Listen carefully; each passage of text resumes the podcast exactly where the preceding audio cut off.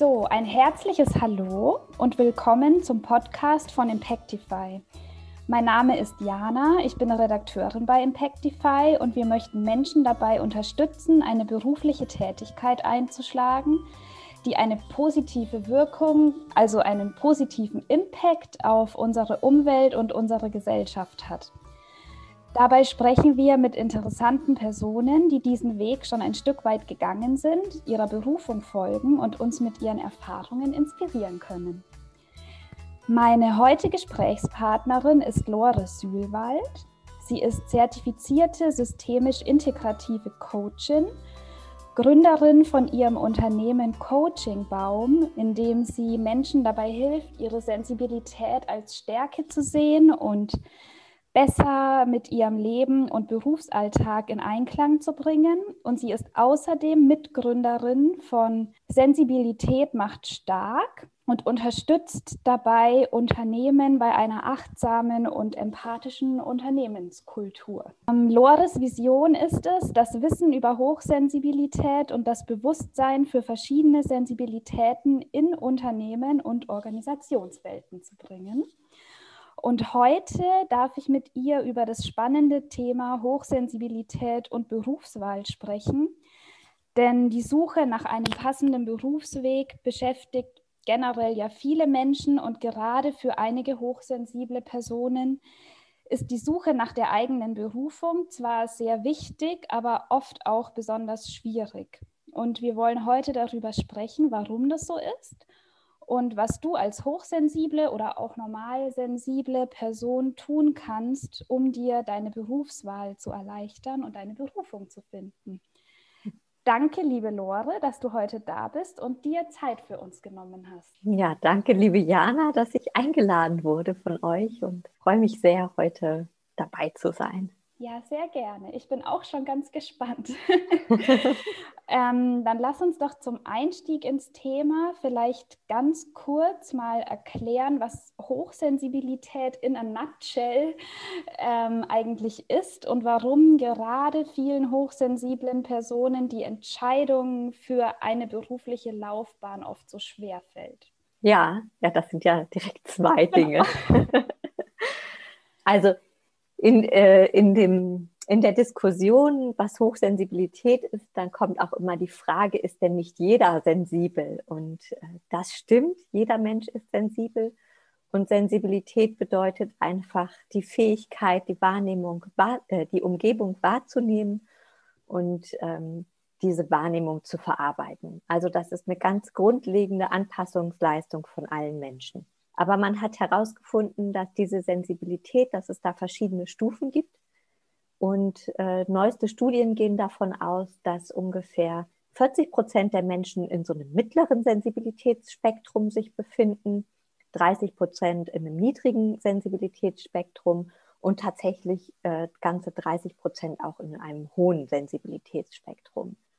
Und früher ist man von niedrigeren Zahlen ausgegangen und hat auch immer gedacht, es gibt da so einen Cut, ab dem ist man hochsensibel. Und jetzt hat man aber auch herausgefunden, dass das wirklich ähm, eine gleichmäßige Verteilung innerhalb dieses Spektrums gibt. Also es gibt Menschen, die sind eher in einem Spektrum Richtung mittlerer Sensibilität. Die sind in ihrer hohen Sensibilität ähm, dann wieder nicht ganz so empfindsam wie andere, die wirklich an einem ganz hohen Spektrum der hohen Sensibilität sind. Und es gibt verschiedene Sensibilitäten und äh, das ist auch bei jedem Menschen dann wieder verschieden stark ausgeprägt, auch bei hochsensiblen Menschen. Aber was hochsensible Menschen tatsächlich vereinigt, ist eine höhere Wahrnehmung der Umgebung, also dass diese Anpassungsleistung eben und damit einhergehend auch eine tiefere und komplexere Verarbeitung der Eindrücke und eine sehr hohe Empathiefähigkeit und ein Bewusstsein für Feinheiten zu haben. Und was auf dem eher, was dann oft negativ empfunden wird, ist eben auch eine schnellere Überstimulation und dadurch auch ein erhöhtes Stresslevel. ja, ähm, genau, jetzt hast du schon angesprochen, ähm, auf der einen Seite haben dann die, die eher in dem Spektrum der höheren Sensibilität sich befinden, eine sehr hohe Empathiefähigkeit, aber was sie ja eigentlich prädestinieren würde für soziale Berufe, aber gleichzeitig auch, also tendieren sie dazu, schneller gestresst zu sein. also eine tiefere Verarbeitungszeit bedeutet ja auch mehr. Ähm, wahrscheinlich auch Abstand oder Abgrenzung zu brauchen. Und wie siehst du das in Bezug auf die Berufswahl und kannst du vielleicht noch mehr, also es ist ja so eine Art Spannungsfeld. Gibt es noch mehrere Spannungsfelder, in denen sich Hochsensible ähm, befinden bei ihrer Berufswahl? Ja, das ist, ähm, da ist es ganz spannend, sich die verschiedenen Sensibilitäten anzuschauen. Also es gibt einmal ähm, die körperliche Sensibilität, also dass viele hochsensible Menschen einfach sehr intensiv auf äußere Reize reagieren, wie zum Beispiel im Großraumbüro, die ganzen Geräusche, da sind äh, Kollegen, die telefonieren, ähm, das Telefon klingeln, Musik, also dann aber auch die emotionale Sensibilität und äh, also die ganzen die ganzen Stimmungen und Emotionen der Kollegen ganz stark wahrnehmen, wenn sie im Großraumbüro sitzen. Jetzt, wenn wir mal bei diesem Beispiel bleiben. Oder auch, ähm, man spricht von der sozialen Sensibilität. Wie stehen alle miteinander in Beziehung? Also auch dafür sehr feine Antennen haben und sehr viel wahrnehmen. Und ähm, auch eine sehr hohe Kreativität mitbringen. Da geht auch ganz oft so ein ganz hohes Lösungspotenzial einher und ähm, das, was man noch so das komplexe Bewusstsein nennt, also einfach ähm, große Zusammenhänge zu verstehen, also auch in einem Team sehr schnell ähm, Probleme vielleicht zu erkennen, vorausschauend ähm, in die Zukunft gucken zu können und auch eine sehr hohe Wertesensibilität. Und ähm, Werte sind für alle Menschen wichtig, aber für hochsensible Menschen, die kann das wirklich krank machen, wenn ihre Werte im Beruf nicht gelebt werden. Und das sind, also das ist wirklich ein sehr, je, länger ich mich mit der Hochsensibilität beschäftige, desto komplexer wird dieses Thema eigentlich.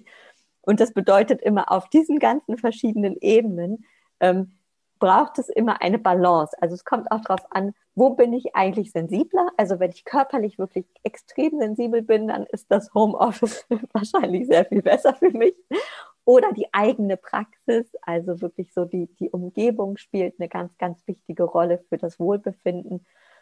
Aber auch wenn die Werte nicht miteinander ähm, übereinstimmen oder es eine ganz schlechte Atmosphäre im Kollegium gibt, das kann alles so dazu führen, dass man sich bei seiner Arbeit nicht wohlfühlt. Und, ähm, und das finde ich ist erstmal eine ganz wichtige Grundlage, um zu erkennen, bin ich vielleicht im richtigen Beruf oder ist die Tätigkeit vielleicht richtig, die ich ausübe, weil das meinen Talenten oder meinen Fähigkeiten entspricht, aber die Umgebung, das Umfeld ist nicht stimmig. Und ähm, das ist tatsächlich auch ganz oft ähm, ein Konflikt, in dem hochsensible Menschen, die auch zu mir kommen, sich befinden, dass sie sagen, ähm, also ich arbeite zum Beispiel in einem, in, im NGO-Bereich und das ist ganz toll, aber ich ähm, verausgabe mich dazu sehr. Also ich mache eigentlich zu viel. Und dann auch dort nicht richtig auf ihre Balance achten, weil sie so sehr für ihre Werte losgehen oder dass ähm, vielleicht die, die Führungsebene oder ähm, das Team nicht so gut ist, dass das nicht so gut harmoniert. Genau. Oder auch, dass sie eben so viele Talente haben und sagen, ich habe so viele Talente und ich weiß gar nicht so richtig, wo mein Ort ist. Ich habe das noch nicht richtig gefunden. Also das sind alles so, so Spannungsverhältnisse, genau.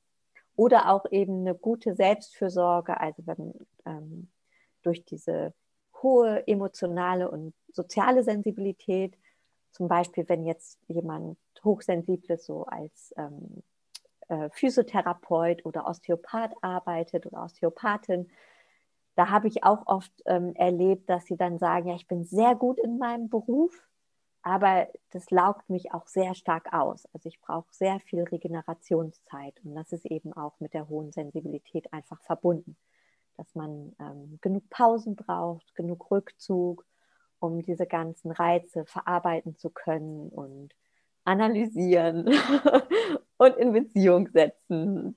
Das ist einfach ein ganz, ganz wichtiger Punkt, ja.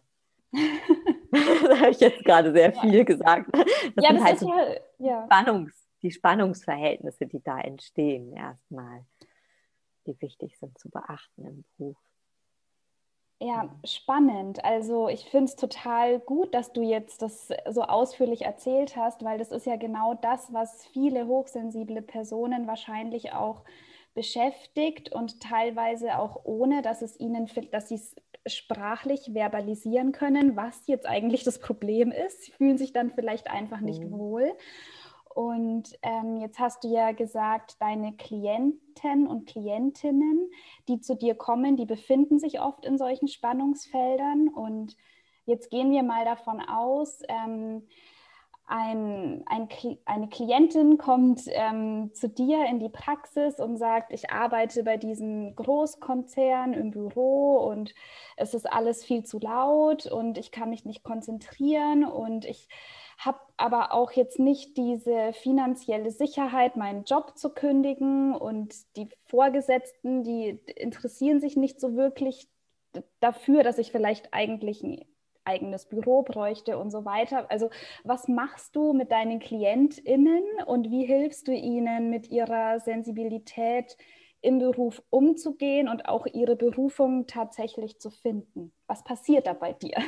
Ja, also bei mir steht ganz oft die Biografiearbeit mit den Menschen im Vordergrund. Also, dass wir einfach mal gucken. Also, ich arbeite immer ressourcenorientiert auch, dass dass jede, jeder mit der eigenen Kraft in Kontakt kommt und den eigenen Ressourcen. Das ist immer für mich so eine Grundlage. Und dann immer zu schauen, also wirklich das genau zu analysieren und zu gucken, wo drückt denn der Schuh ganz genau? Also wo ist ganz genau das Problem? Also ist vielleicht auch, es kann ja auch sein, dass die Tätigkeit an sich vielleicht nicht ausfüllend ist. Das ist dann wieder so dieses Berufungsthema oder dass eben das Umfeld nicht nicht passt. Oder auch, was oft passiert ist, dass dann mit den Kolleginnen ähm, oder mit den Vorgesetzten vielleicht die Kommunikation nicht so richtig funktioniert. Also dass dann, dann geht es darum zu üben, die eigenen Stärken oder auch ähm, die eigene Arbeitsweise erstmal zu erkennen und die dann positiv kommunizieren zu können. Also ein Beispiel ist, eine Klientin hatte das mit ihrer Chefin, dass ihre Chefin immer so zu ihrem Schreibtisch kam und ganz schnell irgendwas von ihr haben wollte. Und das hat sie vollkommen gestresst, weil sie dann in einer anderen Arbeit gesteckt hat und so schnell nicht umschalten konnte. Und dann, das hat sie auch verwirrt. Und dann haben wir halt, äh, das, als wir das dann analysiert haben, also sie hat sich dann immer inkompetent gefühlt. Und dann haben wir im Coaching analysiert, dass es einfach daran liegt, dass sie dann ganz auf eine Sache konzentriert ist und äh, so schnell nicht umschalten kann. Und haben dann so einen Satz einfach erarbeitet, der gut funktioniert, dass sie sich eben Zeit nimmt. Also dass sie dann eben sagt, ja, ich bin gerade hier in dieser Arbeit, ich schaue mir das an, ich komme gleich auf dich zurück und gebe dir dann die Information. Also so, dass sie auch nicht mehr die ganze Zeit gestresst ist im Umgang mit ihrer Chefin. Also das ist zum, zum Beispiel. Und das, ähm, da gibt es so eben also es gibt so viele Strategien, wie es Menschen gibt. Das ist wirklich auch immer eine ganz individuelle Sache und ganz wichtig, sich das individuell anzugucken. Und ähm, dann kann man im Großraumbüro natürlich auch, also es gibt ja zum Beispiel diese Noise Cancelling Kopfhörer, damit kann man zum Beispiel arbeiten. Aber manchmal ist auch der Arbeitsplatz einfach nicht richtig und dann muss man auch ähm, gucken, dass man sich einen anderen Arbeitsplatz sucht und aber dann auch eben mit dieser, mit diesem Wissen, unter welchen Bedingungen kann ich sehr gut arbeiten und bin ich sehr leistungsstark, um auch aus diesem Gefühl rauszukommen, ich bin einfach nicht, ähm, also die meisten haben so dieses Gefühl, ah, ich bin einfach nicht belastbar genug. ich bin so schnell gestresst und ich brauche ganz andere Pausen.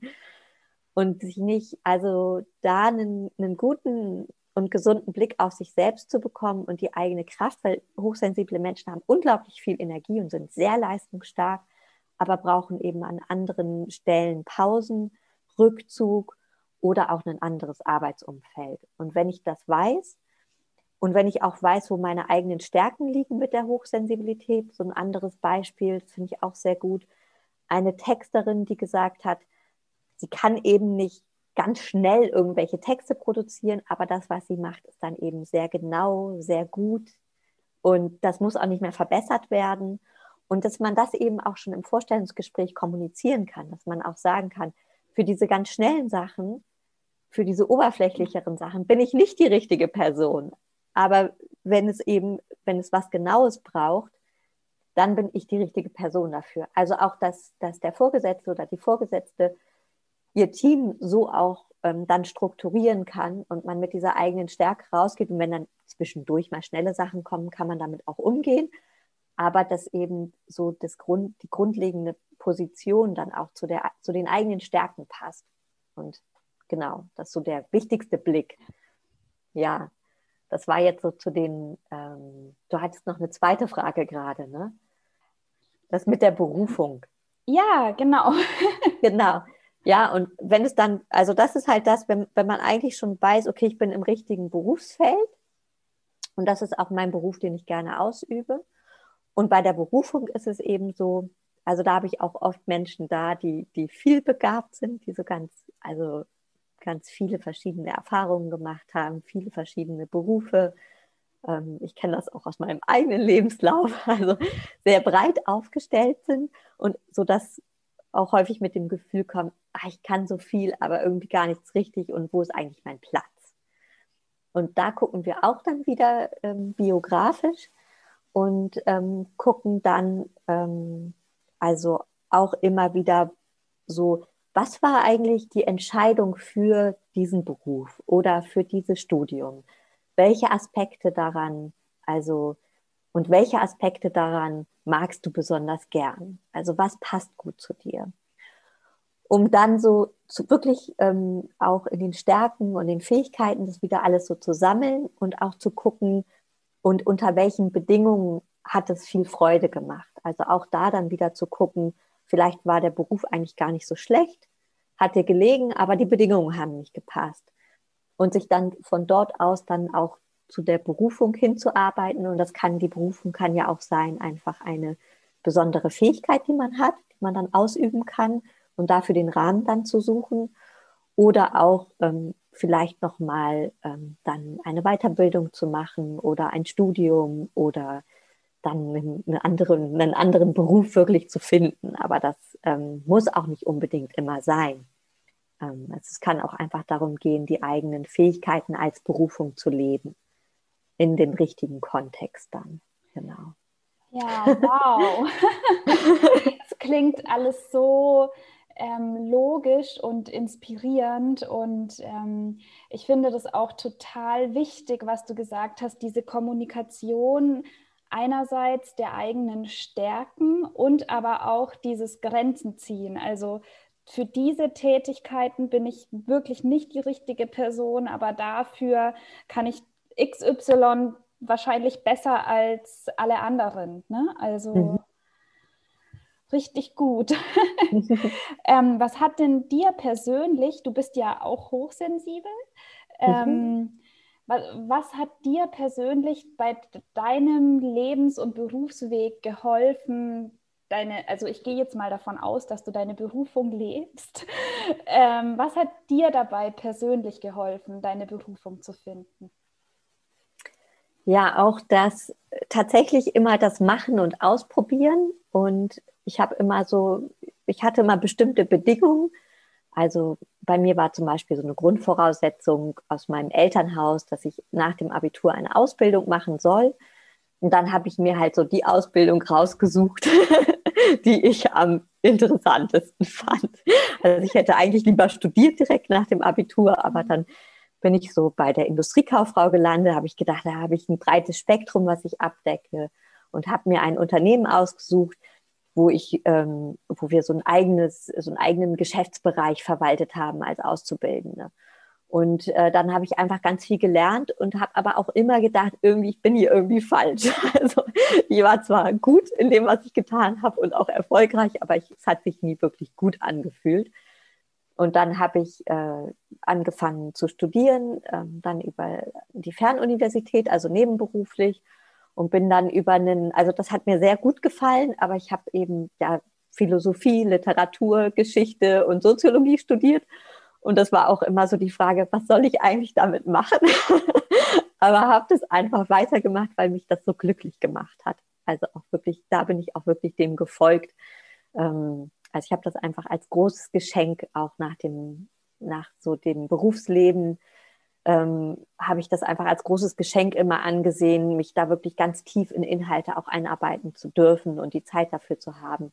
Und bin dann ähm, über einen Kontakt in den Buchhandel gewechselt. Und das war dann, das hat dann auch schon viel, viel besser zu mir gepasst. Trotzdem bin ich dann auch mit meiner Hochsensibilität immer so angeeckt. Und ich habe einfach immer so geguckt, dass ich den, den, in dem Zustand, in dem ich bin, dass ich den immer reflektiere und immer gucke, ähm, also eine Frage, die mich ganz, ganz lange begleitet hat, war immer, wenn Geld keine Rolle spielt, was würde ich dann jetzt tun?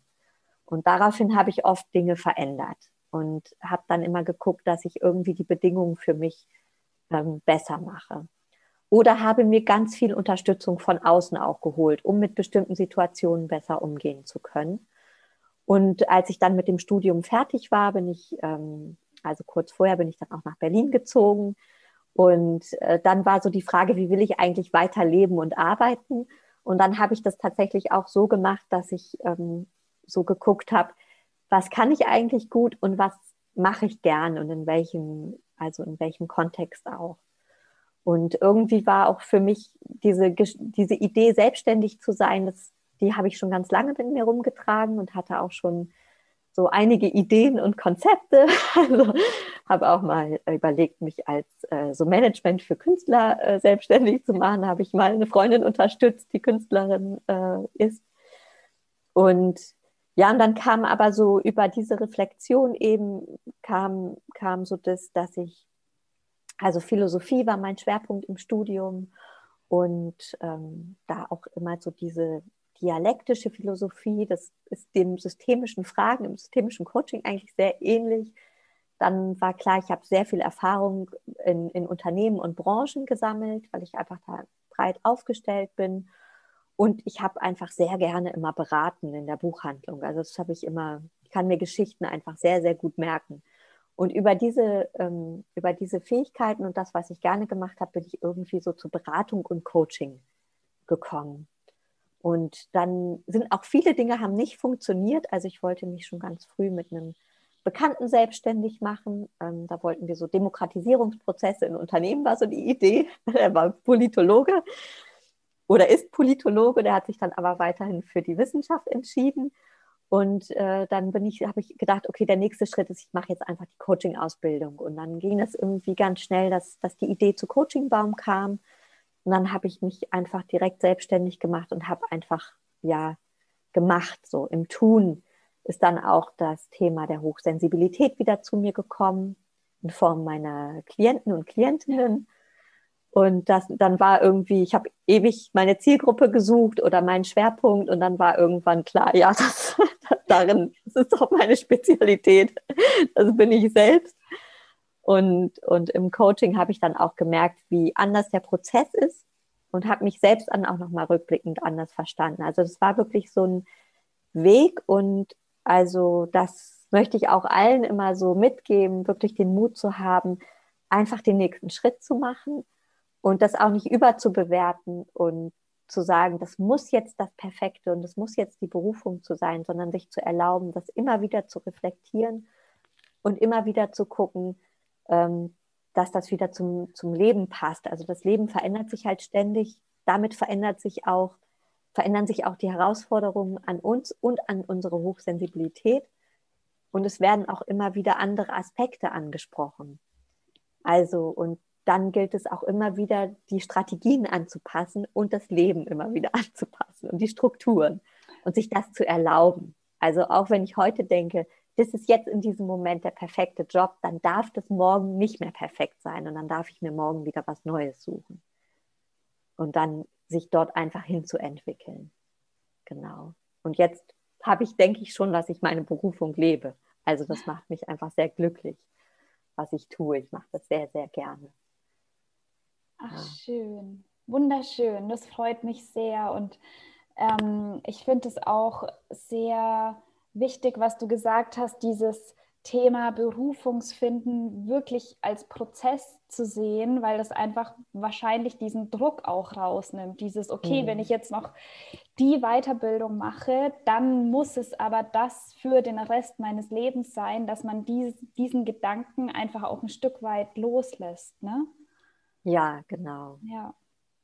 Und ähm, was ich auch rausgehört habe, ist dieses Dranbleiben. Ne? Also, dass dich hat diese Frage ja immer, immer wieder beschäftigt und selbst als es dann mit dem Bekannten nicht funktioniert hat, bist du trotzdem dran geblieben, bis du jetzt da bist, wo du bist, nämlich dass du deine Berufung lebst und glücklich damit bist. Momentan.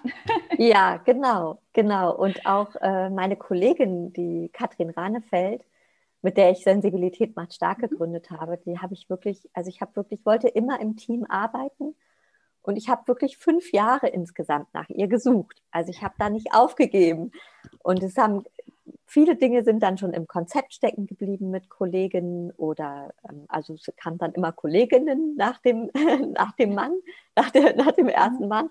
Ähm, ähm, aber dann irgendwann oder ist an irgendeinem Punkt wieder auseinandergegangen und auch dort also diesen Wunsch, also auch Wünsche mal wieder loszulassen, aber trotzdem dran zu bleiben und das nicht aufzugeben. Und dann irgendwann kommt halt, ist der passende Zeitpunkt da? Oder manchmal ähm, fehlt uns vielleicht auch noch, fehlt uns vielleicht auch noch eine Fähigkeit oder eine Erfahrung, um dorthin zu kommen, wo wir hinkommen möchten. Und das auch zu beachten, dass dann die, die wahre Berufung ähm, auch erst später kommen kann und dass wir aber schon unsere Berufung leben, indem wir unsere Stärken leben. Und das machen wir ja immer und die auch weiter sammeln und weiter Erfahrungen und Fähigkeiten sammeln und uns damit einfach weiterzuentwickeln, sich das zu erlauben.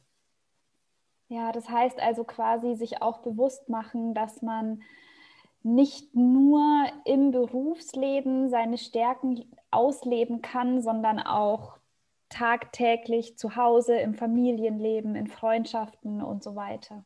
Ja, genau. Das ist auch ganz wichtig. Und dass wir so, wir sind so viel mehr. Wir sind nicht nur hochsensibel, wir sind nicht nur unser Beruf, wir sind nicht nur unsere Partnerschaft und dass das alles, aber dass wir uns auch erlauben dürfen, mit dem, was jetzt ist, auch glücklich zu sein. Also das muss nicht perfekt sein, aber wir also wir sollten gucken, dass das zu uns passt, dass wir nicht unglücklich sind.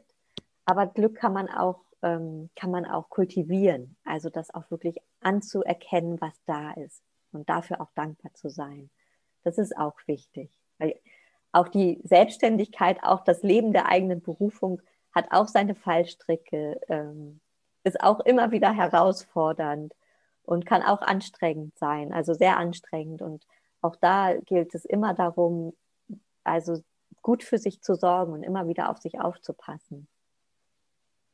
Ja, ja, das, also das stimmt. Ähm, vor allem das Thema Selbstfürsorge, nehme ich an, ist nochmal mhm. sehr wichtig für diese Zielgruppe.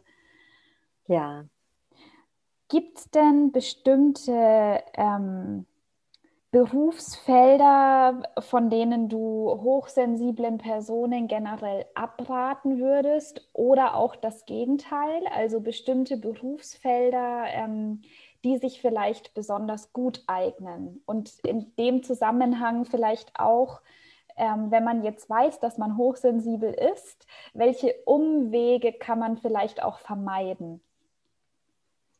Ja, gute Frage. Ähm, na, ich glaube, dass, also es gibt ja auch extrovertierte, hochsensible Menschen. Also es gibt ähm, introvertierte, hochsensible Menschen und extrovertierte, hochsensible Menschen. Und man geht zurzeit so davon aus, dass das Verhältnis 70 zu 30 ist. Also 70 sind eher introvertiert. Und wenn man introvertiert und hochsensibel ist, würde ich nicht empfehlen, ins Großraumbüro zum Beispiel zu gehen oder in also in, in, so öffentliche Räume, das ist schon ganz, eine ganz schöne Herausforderung. Also auch im Einzelhandel, wo die ganze Zeit Musik läuft zum Beispiel. Also ich habe ja im Einzelhandel, im Buchhandel gearbeitet, das fand ich auch herausfordernd, aber da ist schon ähm, das Produkt, ähm, das, das macht schon ganz viel eben mit der Atmosphäre, in, dem, in der man dann arbeitet oder auch die, die Kunden, die da zu einem kommen. Also das, das würde ich sagen, sind so Dinge, die, die wichtig sind zu beachten. Also dass man auch nicht im Außendienst vielleicht ist oder ähm, mit einem cholerischen Chef. Da sollte man ganz schnell die Beine in die Hand nehmen und gehen. Das tut auch nicht gut. Ähm, also auch wirklich auf das Umfeld da zu achten. Aber ich habe mittlerweile schon in in so vielen verschiedenen Berufen ähm, hochsensible Menschen gesehen oder getroffen oder auch ähm, von denen gehört. Also selbst äh, Politiker, die gesagt haben, dass sie hochsensibel sind, dass ich gar nicht mehr glaube, also früher hätte ich vielleicht gesagt, na, der oder der Beruf passt eher, aber dass ich das gar nicht mehr glaube. Ich glaube, das ist sehr, ähm, das kommt auch sehr auf das eigene Temperament an, die eigene Sozialisation, das Umfeld, was man hat wie, ähm, wie man agiert, wie man nach außen wirkt. Also ich habe auch ähm, schon Klienten und Klientinnen gehabt, da dachte ich, ja, warum sind die denn jetzt bei mir? Weil ich das gar nicht gedacht hätte, dass die hochsensibel sind, weil die so eine, so eine Stärke und Präsenz und auch eine gewisse Macht vielleicht ausstrahlen, dass man das jetzt gar nicht mit äh, Hochsensibilität verbinden würde. Also das ist wirklich da dieses ganz typenabhängig auch oft. Und wenn man ähm, extrovertiert und hochsensibel ist, ist es auch oftmals nochmal eine größere Herausforderung, in Balance zu sein, weil diese, dieser Wunsch nach Rückzug, also oder der Bedarf nach Rückzug, der ist fast so ein bisschen wie dieses, diese Introversion, das ist dem ja sehr, sehr ähnlich.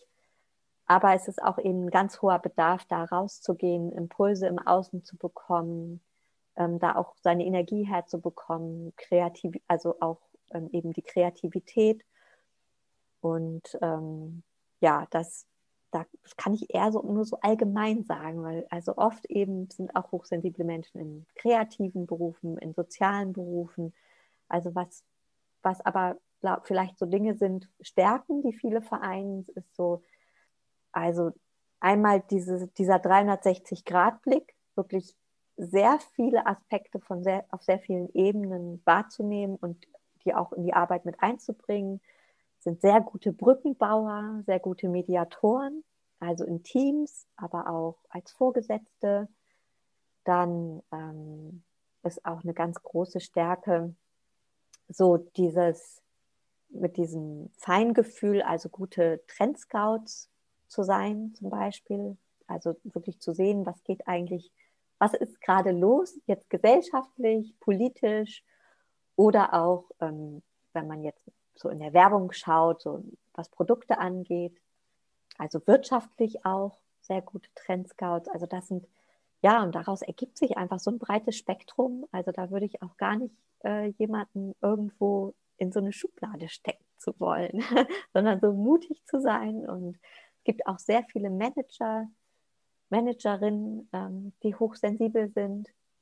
Und ähm, oft ist eigentlich so dieses Thema, dass die Hochsensibilität für Menschen aufkommt, dass ähm, wenn sie irgend, in irgendeinem, zu irgendeinem Zeitpunkt im Leben erfahren haben, dass so wie sie sind, dass das nicht richtig ist. Das kann entweder in der Familie gewesen sein oder auch im Kindergarten, in der Schule, dann vielleicht auch im Berufsleben. Also, dass man so eine ganz negative Erfahrung gemacht hat und die konnte irgendwie nicht aufgefangen werden.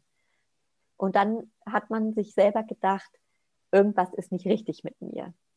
Und dann geht es eher in so eine Disbalance.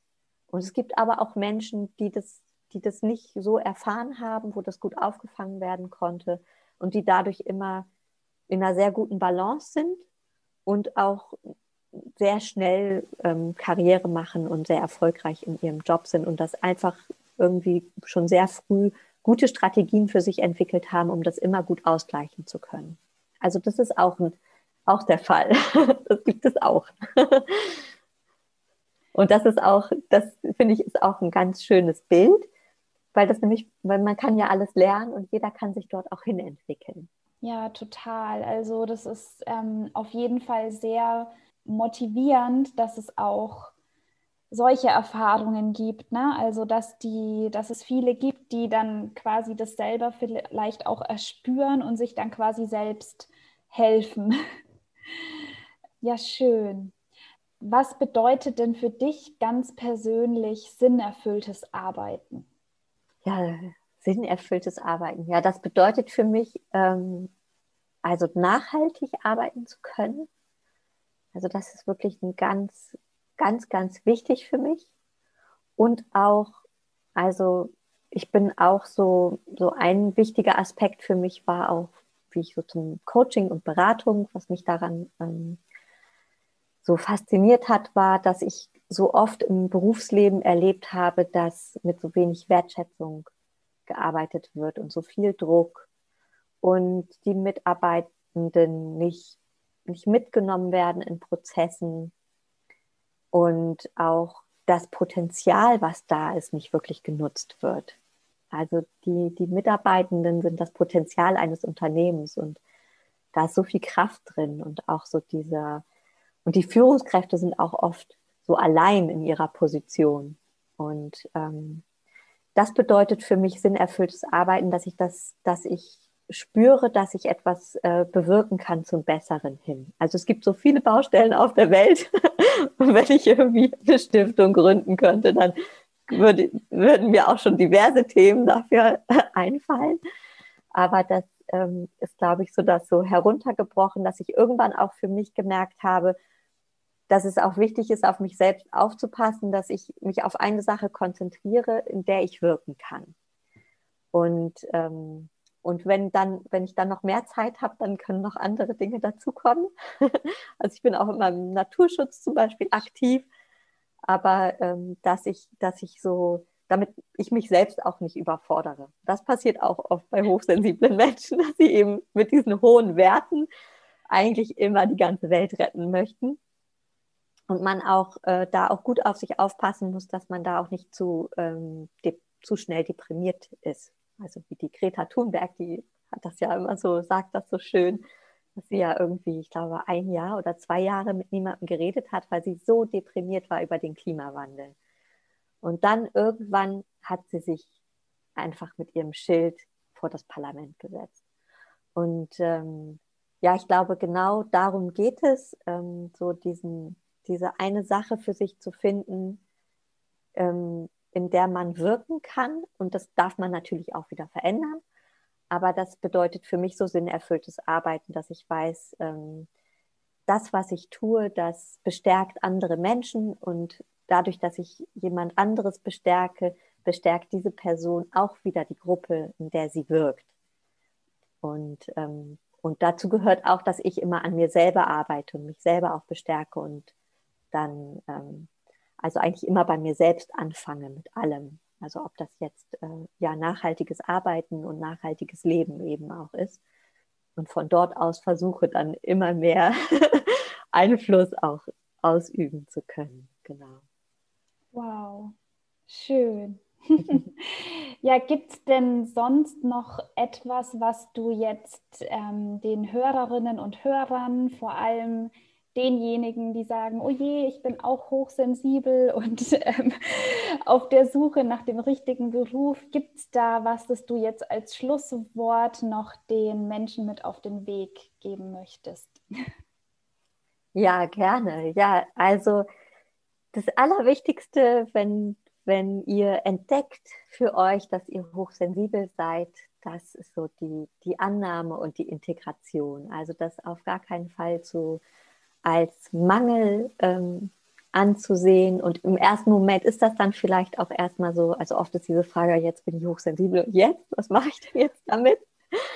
Und äh, sich dann die Zeit zu nehmen, also wirklich die Zeit zu nehmen, das bisherige Leben nochmal ähm, neu sich anzuschauen, auch neu zu bewerten, auch zu, besser zu verstehen, die, das Konzept der Hochsensibilität dazu ein bisschen mehr zu lesen oder ähm, um auch, um das auch zu verstehen, den eigenen Körper auch gut zu verstehen und ähm, sich Unterstützung zu suchen. Und zwar auch Unterstützung, die zu dir als hochsensibler Mensch passt. also wirklich sensible Unterstützung, Gruppen, andere Menschen, die auch hochsensibel sind, wirklich in den Austausch zu gehen. Das haben wir auch immer wieder bei unseren Gruppen, bei unseren Workshops, dass, die, dass unsere Teilnehmenden immer sagen, ja, dass es so eine Wohltat war, dass sie Gruppe ganz anders, ganz neu erlebt haben und einfach sich, sich angenommen gefühlt haben und alles so natürlich war. Also nicht wie so ein Fremd, Fremder, so ein Alien. Das ist auch ein Gefühl, was viele haben. Genau, das möchte ich gerne mitgeben. Also das, das und dass das mit ganz vielen, dass es wirklich eine Superkraft ist, die Hochsensibilität, mit ganz vielen besonderen Stärken und Fähigkeiten einhergeht. Und man ganz viel Energie, einem ganz viel Energie zur Verfügung steht und jeder hochsensible Mensch auch sehr belastbar ist. Und das ist das ist, glaube ich, was, was, was auch viele unterschätzen. Also wenn man in ein Gefäß viel mehr einfüllt als in ein anderes, dann ist das natürlich schneller voll. Aber das heißt auch, wenn ich wirklich ähm, den ganzen Tag so einer hohen ähm, Reiz, also Flut an Reizen ausgesetzt bin. Also ich habe irgendwo mal gehört oder gelesen, dass man sogar davon ausgeht, dass das bis zu dem Zehnfachen ist von jemandem, der so in einer mittleren Sensibilität ist. Das heißt ja, wie belastbar bin ich denn, wenn ich das aushalte, den ganzen Tag? Und sich das wirklich bewusst zu machen. Die Stärke. Ja, ja, schön. Also, wenn ich das jetzt noch mal kurz zusammenfassen darf, erstmal liebevoll akzeptieren, dass das ein Teil meiner Persönlichkeit ist. Mhm. Dann mir Menschen suchen, die auch hochsensibel sind und mit ihnen in den Austausch gehen und eben dieses Persönlichkeitsmerkmal als eine Stärke zu sehen und nicht als eine Schwäche. Genau. Schön. Ja, ähm, Lore, ich danke dir von ganzem, ganzem Herzen für dieses wunderschöne, inspirierende Gespräch. Und ähm, wenn du, liebe Hörerin, lieber Hörer, Lore noch näher kennenlernen möchtest oder dich auch für ein Coaching bei ihr interessierst, dann findest du sie über ihre Webseite coachingbaum.de. Und falls du bereits Mitglied bei Impactify bist, äh, hat sie sogar noch einen besonderen Rabatt für dich. Und unter der Rubrik Angebote auf der Impactify-Seite findest du alle Infos dazu. Ich bedanke mich ganz herzlich bei dir fürs Zuhören und sage bis bald bei der nächsten Podcast-Folge von Impactify.